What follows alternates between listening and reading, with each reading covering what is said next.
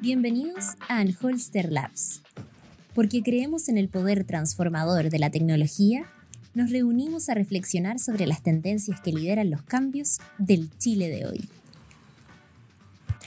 Actualmente, las entidades bancarias están en constante evolución, tanto para adoptarse a la innovación que trae consigo el desarrollo de nuevas tecnologías, como también para adaptarse al cambiante marco regulatorio.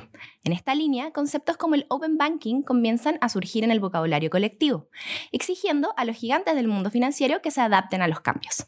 ¿De qué trata esta nueva propuesta y cuáles son sus principales características? Es lo que conversaremos el día de hoy.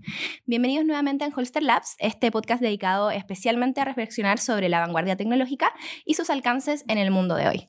Como ya es costumbre, estamos con nuestro gerente general Antonio Díaz, Cristóbal Uneus, director de Data Science de Anholster, y nuestra invitada especial para este capítulo es Astrid Contreras. Eh, Astrid es ingeniera civil de la Universidad de Chile y especialista en el diseño de estrategias para la incorporación de nuevas tecnologías. Eh, bienvenidos. ¿Cómo muchas están? gracias. ¿Cómo estás? Qué gusto que estés acá con nosotros. Sí. Gracias, muchas gracias. Muchas gracias por Gracias por la invitación. Dale, entonces para comenzar, Astrid, me gustaría que nos eh, contaras de qué trata específicamente este concepto del Open Banking, para que estemos todos on the same page. A ver, mira, el Open Banking es un concepto bastante amplio que engloba desde el modelo de negocio, ¿ya? Hasta las tecnologías que tienen que ver con compartir la información bancaria, financiera de las personas, ¿ya? Tiene que ver también con políticas económicas, ¿cierto? Que han impulsado en Europa sobre todo, ¿cierto? Para poder movilizar más la economía, ¿ya? Y generar nuevos negocios e innovación. Entonces, conceptualmente eh, engloba mucho y va apunta a que los clientes son los dueños de los datos financieros que tienen, o sea, le está dando poder al cliente eh, para poder pasárselos con su autorización a otras empresas del entorno financiero para poder utilizarlas en favor del cliente. En el fondo, el, el- diagnóstico es que hay poca competencia entre los bancos y la gente tiene muchas más oportunidades y dado que el banco sabe todo sobre ti y los otros no, esto trataría de como ayudar que la persona se pudiera movilizar entre instituciones financieras. ¿Sí entiendo Eh, bien? Permite eso y permite generar otros tipos de negocios. O sea, una de las razones por las que fue hecho esto, porque esto partió con la PSD, que es la primera normativa que se armó en Europa, para hacer pagos entre países de la Unión Europea. ¿ya? Y se trató de simplificar esto por, la, por el tema de, los tiempos, ¿cierto? Y de los proveedores que eran interpaíses, digamos. Entonces, pero una vez avanzado el tiempo y efectivamente, dado que la información no es simétrica para todos, ¿ya? Eh, y que efectivamente eh, se requiere más movilidad en el ámbito financiero y la innovación, ¿cierto? Para generar nuevos tipos de negocios financieros, eh, se hizo una mejora a esta normativa dándole ya más poder a los clientes para el uso de la información y las podrías ocupar, por ejemplo, para ayudarte a llevar mejor tus finanzas. ¿Ya? O sea, el concepto hoy día que en Chile, por ejemplo, no exista un protocolo de los bancos que te permita hacer la conciliación bancaria con el ERP o el sistema contable es algo que debería estar abordado en esto. Exactamente, eso es lo que pretende. Por ejemplo, y, y ahí eh, va con las medidas económicas que tiene que ver con cómo ayudar a la pequeña y mediana empresa a surgir. ¿Ya? En este país estamos hablando ahora de la, ¿cómo se llama? La portabilidad financiera. financiera. Pero eso es como un- una sombra de lo que podría ser realmente eh, una portabilidad financiera real y una ayuda al crecimiento económico si es que tú le pudieras dar a las empresas pequeñas la facilidad de eh, enchufarse al RP, enchufar su balance diario. En, en el fondo, si te entiendo bien, esto significa que los datos financieros, en vez de ser del banco, son tuyos. Y este protocolo, el PSD2, te permite tomar estos datos y llevarlos, si yo quiero, al banco A, al banco B, a la financiera A, a la financiera B, para que me ofrezcan instrumentos mejores para mis necesidades y mis desafíos. Exactamente. A ver, PSD2 es más que el protocolo, pero base a eso, de hecho, eh, inmediatamente en Reino Unido generaron una, un estándar de Open Banking que dice, oye, esto no se hace nada más que con APIs, APIs abiertas. O sea, ya partió inmediatamente con una tecnología detrás. Y les ha hecho ahorrar a, al- al o sea, a los ingleses un montón de plata, porque eh, en Chile, si tú planteas, ¿hay algún banco que tenga una API para que tú puedas acceder a tus servicios? No hay ninguno. Ninguno. O sea, yo no he escuchado ninguno. Lo que pasa es que tienen generadas sus APIs, pero para su ecosistema interno. Por eso, pero claro. pa- Sí. para, el, para, Pero ti, para el cliente- para ti como usuario, no hay ninguno. Eh, hay una, o sea, a ver, no, como API para ti no hay, exactamente no hay. La forma que se hace actualmente es haciendo scrapeo de datos para poder Sí, sacar claro, información claro, o dándole tu clave. Pero, pero es Pero eso carísimo. es uno a uno. Porque Sí. cada empresa tiene que hacer su scraper, cada sistema tiene que hacer su scraper y así, Sí. y así sucesivamente. Ahora, ¿por qué Inglaterra? Esto tiene que ver con que Inglaterra era centro eh, financiero de Europa. ¿Por qué ¿Sabemos algo por qué surgió esto Porque en Inglaterra? Inglaterra, bueno, son, siempre han sido el centro del mundo, ¿no? No sé, Trump no creo que diría lo mismo. Ah, Ellos siempre dicen cuando se corta la, la comunicación, dice, el Claro, mundo está incomunicado, Sí, ¿cierto? sí. Bueno, ellos son, la verdad es que ellos tomaron una iniciativa y la hicieron realidad inmediatamente porque generaron un organismo con los nueve bancos más poderosos de Inglaterra, los más grandes, los que tienen más riesgo sistémico, y les dijeron, oye, genérame el estándar para operar así. Porque la PSD2 lo que le dice a los bancos es, usted tiene esta ob- obligación de dar esta información pareja para todos. Todos tienen que dar la información de la cuenta, todos tienen que decir si la transacción se hizo o no. Se estableció un lineamiento de cuál era la información que debía estar en estas API. Segundo, se estableció además un portal obligatorio para que las empresas que quieran hacer eh, software asociado Usando esa API. usando esa API Pudieran acceder. pudieran acceder. Y, el, so- y ese, ese portal también tiene un estándar, no es cualquier cosa. Y finalmente, también existe una exigencia de uptime, de disponibilidad y De de, la tiempo calidad del respuesta, servicio. De la calidad del servicio. Entonces, Inglaterra, cuando vio el estándar, dijo, ok, este grupo está comisionado a hacer esto. Y eh, obviamente los nueve bancos más poderosos, entre ellos hasta el Santander, que ni siquiera es un banco inglés, eh, Dijeron que sí. dijeron que sí. Y armaron el estándar y ellos ya están operando así. Perfecto. Ahora, para poder negociar con la Unión Europea, supongo que hace rato, como sabían que se querían salir de la Unión Europea, dejaron este este estándar eh, PS2 Compliance para poder negociar con el mundo. Eso te significa también que cualquier empresa que quiera negociar con ellos y si cumple este estándar, lo puede hacer. O sea, es una tremenda posibilidad de incorporarse desde los países más lejanos a negociar con países del primer mundo. Entonces, ¿tú crees que si Chile quiere ser un centro financiero regional, tiene que adaptarse a, estas nuevas, a estos nuevos desafíos tecnológicos? Por supuesto, igual estamos a años luz. O sea, yo lo veo así, porque efectivamente cuando estamos hablando de hacer una portabilidad, imaginemos que solamente es a mano. Imaginemos que tenemos que traspasar un crédito hipotecario De un banco a otro. de un banco a otro. A lo mejor te van a pasar toda la información que ahora el estándar de la ley obliga a hacer. El- Pero el promedio de ejecución de un crédito hipotecario en un banco son 130 días. O sea, eso, porque es un proceso completamente manual. Sí, po. o sea, eh, lo, lo que a mí me, lo que a mí me llama la atención de todas estas cosas y habiendo pasado por el proceso de un crédito hipotecario hace, hace un poco tiempo, es cuánto de esta información es repetida. Es decir, yo lleno un estado de situación que es exactamente el mismo, o sea, prácticamente el mismo, cambia un poco el formato entre bancos, pero lo que tú te imaginarías que podría tener un estado de situación que tú lo llenas una vez y que tú vayas autorizando de dónde sacar la información y es algo permanente que tú puedas decir, oye, autorizo que vean mi estado de situación autorizo que vean cuáles son las propiedades, los bienes que tengo, autorizo a que saquen mi registro de matrimonio o que verifiquen que mi registro, que mi matrimonio sigue siendo válido en el registro civil y así sucesivamente. Y, y que de cierta forma el banco pase a procesar digitalmente toda esta información en lugar de que ellos tienen una montonera de papel que, que yo asumo que en algún momento se almacenará en alguna parte, pero, pero me suena absolutamente inútil como proceso para todo el mundo. O sea, es un proceso malo para el consumidor, es malo para el banco, debe ser pésimo para los abogados, malo para las notarías, malo para todo el mundo, porque tú llegas al punto No, incluso para que las tú... bueno, porque ellos, No, no, no. ellos cobran por el. Pero, por ma- la pero malo para las notarías en el sentido de lo siguiente, es que tú llegas y el día a firmar la escritura en el, en el, en el notario y puede que la escritura tenga errores. Ah, claro. Entonces, errores tales como tu número de carnet, tu nombre, la fecha de nacimiento, tu profesión, todas las cosas que salen de tu cédula de identidad y que están digitalizadas. Entonces, como que toda esta cadena eh, eh, es una cadena que es arbitrariamente, tú pasas de un documento digital, o sea, que tiene una versión digital, como el carnet de identidad, y todos los certificados que están digitalizados son válidos digitalmente por el Estado, y, tú los transformas en análogos nuevamente para hacer este proceso. Es como, una- es, es un sinsentido completo. Mira, eh, yo creo que al final eh, lo que ha ocurrido en Chile es que nos hemos dedicado a este tema de la transformación digital sin entenderlo mucho, ¿ya? Entonces nos hemos dedicado mucho a hacer front bonitos, ¿ah? Eh, Bueno, en el caso de los bancos ni tan bonitos tampoco, ¿no? Claro, pero front que parecen muy bonitos, que ah, para que el cliente opere rápido, aplicaciones que al final son como tres, cuatro, cinco aplicaciones para poder operar con tu banco, pero nos hemos preocupado poco de realmente mejorar la productividad y usar los datos.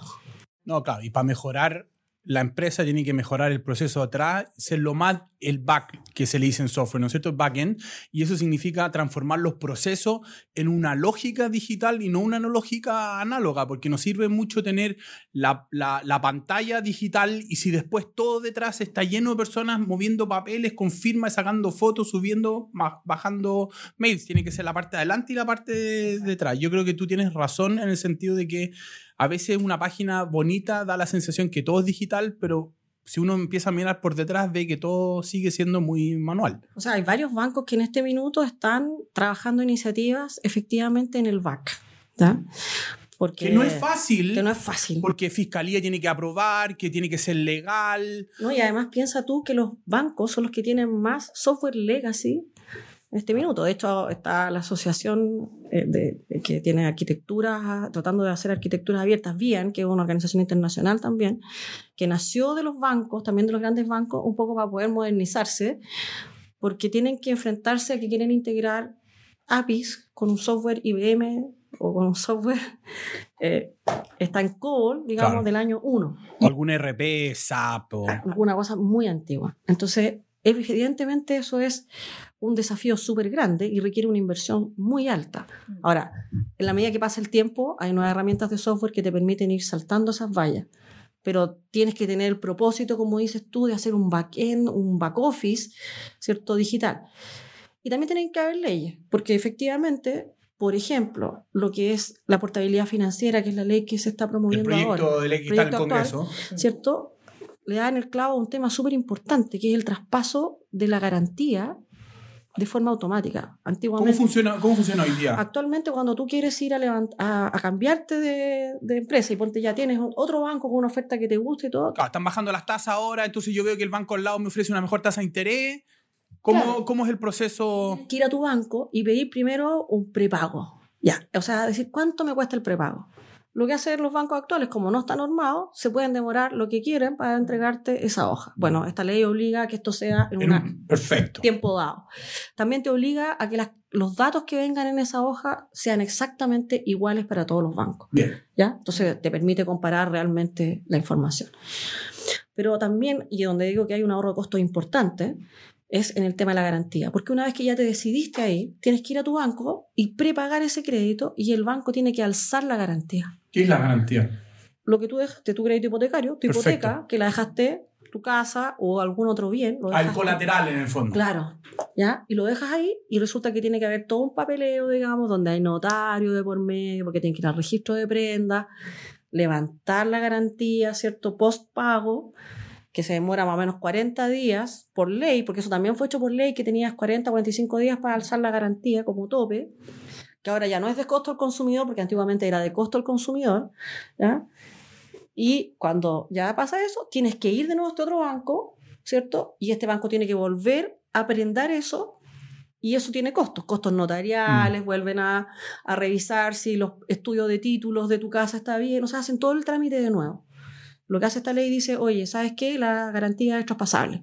Así como está, pum, te va y se la traspasa, hace como un endoso, una cosa así. Y obviamente te ahorras costos, o sea, no solamente que sea más fácil, te ahorras un costo súper importante en esto. Por supuesto que ahí pierden los notarios, pero Astrid, yo te quería preguntar, eh, ya lo hemos ido esbozando, pero ¿cómo crees tú que cambia las reglas del juego, eh, tanto para el cliente como para el proveedor del servicio, que en este caso serían los bancos, la incorporación de tecnologías como esta? ¿Y, y realmente es factible, por ejemplo, en un mercado como el chileno, es factible el tema del open banking, de la portabilidad financiera? ¿Lo vamos a poder ver en un par de años? O yo creo que es factible y urgente. ¿ya? O sea, nos estamos quedando atrás. eh, y más que quedarnos atrás, es que yo creo que hay muchos negocios que se van a morir en esta pasada. Pero a mí me la impresiona, Astrid, en lo que tú mencionas, y, teniendo poca experiencia, no tanto como la tuya en el mundo financiero, que a mí me la impresión que el Open Banking es un negocio para un banco chico.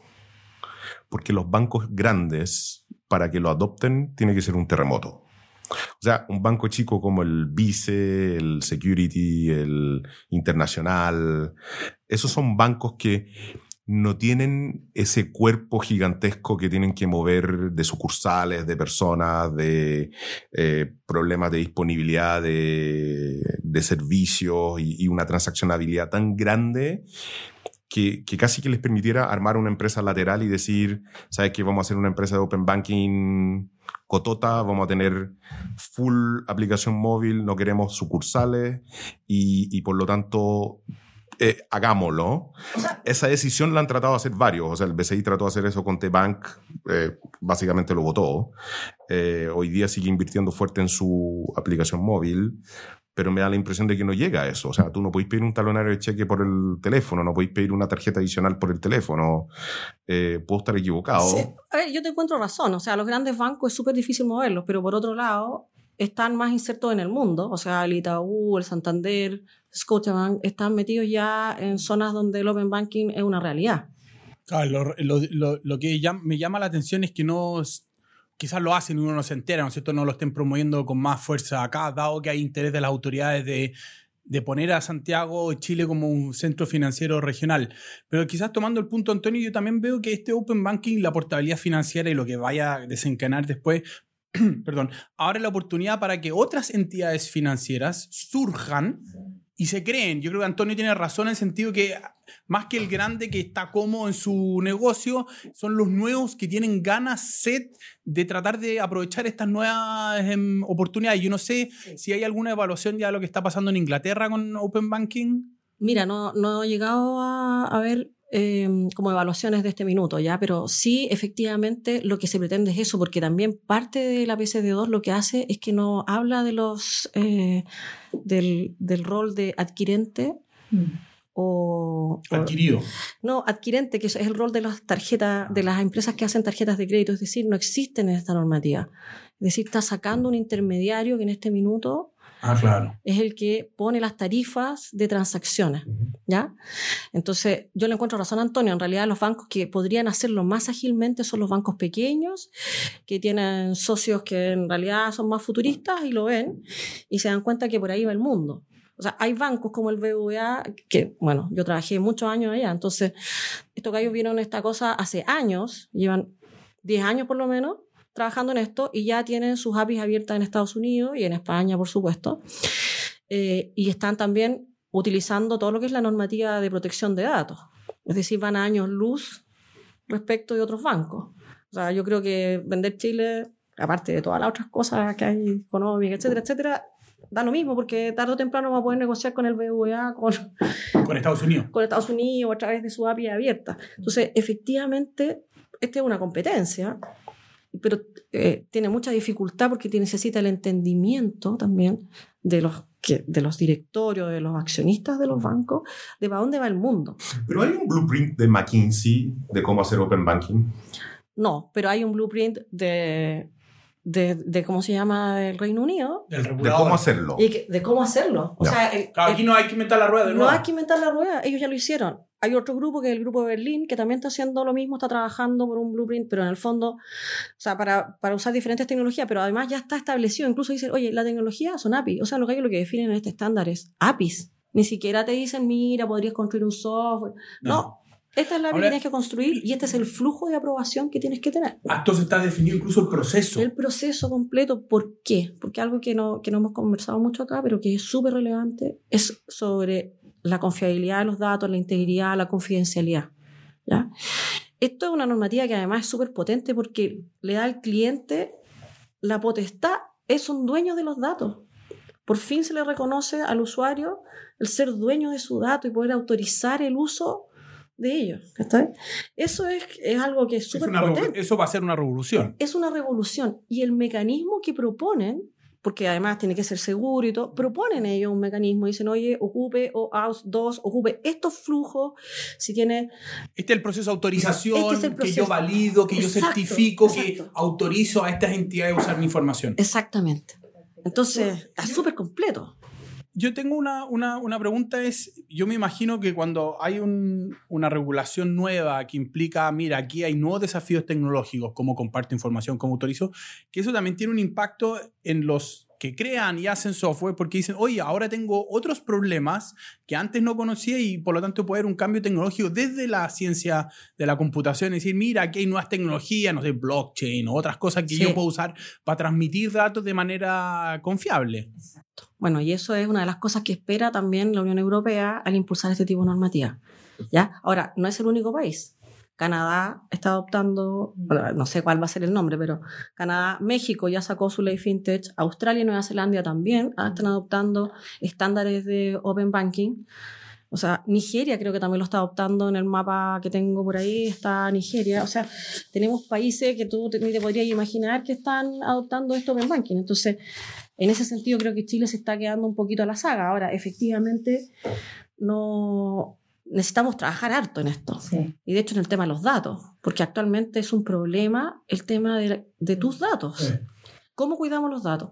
De hecho, el mecanismo que propone la PSD2 para autorizar el uso de datos es un mecanismo que lo podríamos autorizar, usar para autorizar otro tipo de transacciones. Perfecto. Sí, te, me, eh, te, me, adelantaste un poquito con la pregunta, Astrid. Bueno, les recuerdo que estamos en Holster Lab, estamos conversando sobre el concepto de Open Banking y la erupción de tecnologías en el mercado financiero. Eh, yo justamente tenía una pregunta para ti respecto de las garantías que van a existir para, lo, para la información de los usuarios y qué áreas técnicas crees tú que deberían eh, como mejorarse en las empresas justamente para garantizar esta, esta protección de datos. Mira, eh, en la misma organismos que están regulando esto ya lo dicen. O sea, dice usted tiene que tener un área de ciberseguridad preparada, tiene que tener un área de riesgos que haya hecho el levantamiento de todos los riesgos posibles y hecho mejoras sobre estos mecanismos. tienen que cumplir con ciertas características. Y dijeron, oye, cierto tipo de transacciones no necesitan tanta seguridad, por mm. ejemplo, la del estacionamiento, X transacciones, no sé, tres transacciones de menos de 50 euros durante el día, porque obviamente tiene que simplificarse el uso de las transacciones. Pero efectivamente hay harto trabajo que hacer ahí por las organizaciones bancarias. Y ojo, que acá en Chile no se ha hecho, pero en los países donde se está regulando esto, las empresas que quieren trabajar con los bancos tienen que ser reguladas. Se someten a regulación también. Si yo soy una empresa software y quiero meterme en este, la industria, me tengo que, tengo que someterme a la regulación. Sí, te inscribes en una página, te aceptan, o sea, también. Como la certificación HIPAA en Estados Unidos, para tratar, cuando tú trabajas con información de pacientes. Exacto, es como eso. O sea, no, si no, no puedes meterte, porque también tienes que garantizar que los usuarios, o sea, tú, saben lo que están haciendo con la data. Que tienes protección de datos personales, tienes alguna noción de seguridad. Claro, y si, porque además lo que está en esta normativa, lo que se hace es iniciación de pagos directamente, sin pasar por ningún intermediario, hacia un banco. ¿Cuánto de esto crees tú que es el típico problema que hay en Chile, que es que los negocios son súper buenos y yo no innovo hasta que que me llegue la piedra. O sea, te, te, te doy un ejemplo. Eh, yo, yo compré una cerradura para la casa, eh, una, esta cerradura Smart que hay, eh, y la compré en Amazon, la compré el lunes. Me llegó el día de, el día de ayer, me llegó acá, y fue tan rápido como me llegó que miré si la vendían en Chile. Y resulta que la vendían en Chile, la vende Falabella. Y, y el, y el deal era más o menos 279,990 cuando vale 260 dólares eh, en Estados Unidos. en el peor de los casos valía 710. 260 dólares con los impuestos pagados y entregamos la casa acá en, Fue el dólar Luca. Claro, si ponía el dólar a Luca. Es más o menos. Pero todas las importaciones en Chile son dólar Luca. No, no, no, es menos. esto, esto, es menos porque salió 261. Ah, menos, más de Luca. No, 200, no, 261 dólares salió. Sí, y, en Chile lo venden a 2,99. A 2,79. Eh, pero lo que más me impresionó es que lo venden a 2,79, pero sin despacho. Tú tienes que ir a buscarlo al local. Claro. Imagínate. Entonces, eh, yo entiendo el dólar a Luca hace 5 años atrás. Eh, yo entiendo el concepto del dólar a Luca hace 10 años atrás. Pero hoy ya no lo entiendo. Y menos lo entiendo con una política de despacho que decir. A mí me da la impresión de que el negocio de los bancos es tan bueno que ellos no hacen esto porque no hay un actor que lo esté haciendo. Fuerte lo tuyo, pero así es. Yo también opino igual que tú, o sea, no solamente los bancos. Hay muchos negocios acá en Chile. Pero, que- pero no lo digo en mala, porque yo, yo no- y tampoco en Sí. mal, porque yo creo que si yo tuviera un negocio como ese, no sé si innovaría necesariamente si no veo un, un- así Una como un Amazon Bank que vaya a llegar a Chile y me traiga todas estas novedades. Pero a mí me da la impresión, por eso yo insisto en el tema del banco chico, a mí me da la impresión de que el banco chico en este es el que tiene más posibilidad de salir rápido y pegar dos veces. Por supuesto, y además porque como la tecnología está disponible, es, es fácil hacerlo. O sea, el gallo que necesita tomar la decisión y arriesgarse, sobre todo porque en Chile no está regulado, cosa que también es preocupante, porque cualquiera podría entrar a, esta, a este tipo de acciones. ¿La CMF es la que está regulando esto ahora? Sí, la CMF, Claro. este es un cambio de ley, implica que la CMF, que ahora también está vigilando los bancos, ¿no es Tal vez cierto? podríamos traer a alguien de la CMF para hablar sobre esto. Sería interesante. Sería interesante. Sería súper interesante conocer la opinión de, de los Y especialistas. sobre todo preguntarle sobre el, o sea, sobre lo que es el blueprint del Open Banking y preguntar qué se necesita en Chile para hacer Open Banking según ese blueprint. ¿Hay alguna autorización? Mira, uno de los temas relevantes también es el tema de la operación en la nube. ¿Ya? Ha costado bastante y además existen muchos mitos en los bancos respecto a operar en la nube. ¿ya? Eh, ¿Por qué? Porque durante años había que hacer una tremenda solicitud de autorización para poder eh, operar fuera del país o, o en otro, un data center externo. Y finalmente, hace un par de años, eh, la normativa de externalización, eh, la SBIF de esa época, ya de alguna forma esbozó lo que se necesitaba para poder hacerlo. Sin embargo, por ejemplo, lo único que se ha adaptado a eso es la nube de Microsoft que sacó para sus contratos unas cláusulas específicas para poder facilitarle las cosas a los bancos. El resto de las nubes, ¿por qué tendrían que interesarse, digamos, en hacer una cláusula tan específica para Chile? ¿Ya? Pero por otro lado, eh, estamos ahí como entrampados. Entonces hay bancos que dicen, no, no se puede, el fiscal dice, no, no se puede porque los datos no los puedo sacar para afuera, qué sé yo. Hay todavía esos temores. Hay otras empresas, que no voy a mencionar, que sé que están haciéndolo y dicen, oye, oye, esta Pero- cuestión va pero- para allá. O sea, Pero los bancos tienden a contratar la nube como infraestructura, como infraestructura, ¿no? Como una tecnología escalable, elástica, eh, elásticamente, ¿no? O sea, la percepción que me ha dado a mí es que ellos contratan servidores y los dejan encendidos todos los días. Todo el día. Bueno, es que, a ver, creo que igual estamos faltos de profesionales entendidos en, en el tema, o sea, en cómo utilizar las nubes, en cuáles son las herramientas que están ahí. O sea, todavía estamos programando como en el siglo pasado, digamos, haciendo aplicaciones, no, no cliente servidor, pero Tú, tú mencionaste eh, varias veces lo del proyecto de portabilidad financiera. El, ¿Viene algo con respecto a, ya, uniforman los datos y el mismo formulario y todo, de cómo se traspasa la información entre bancos? ¿O eso queda en, en, en el vacío? ¿Es un papel? ¿Es una API? ¿Es no, un- es, es, todo a mano. ¿no? Todo a Hay- mano. no, por lo menos no hay ninguna, o sea, lo podrías hacer obviamente si es de tu voluntad hacerlo con una API, pero en este minuto no, está así, no está regulado de esa manera. Ahora ahí, como te decía, la complejidad es cómo haces el traspaso si realmente te demoras, porque ya, imaginémonos que los bancos sí lo tienen en este momento digitalizado y que yo no sé, ah, soy un ignorante en el tema, en realidad estoy hablando de más. Pero nadie se puede demorar 100 días en traspasarte un crédito si lo, lo tiene automatizado. O sea, y hay bancos que se demoran hasta 300 días. O sea, te puede demorar 6 meses en tener tu crédito realmente traspasado.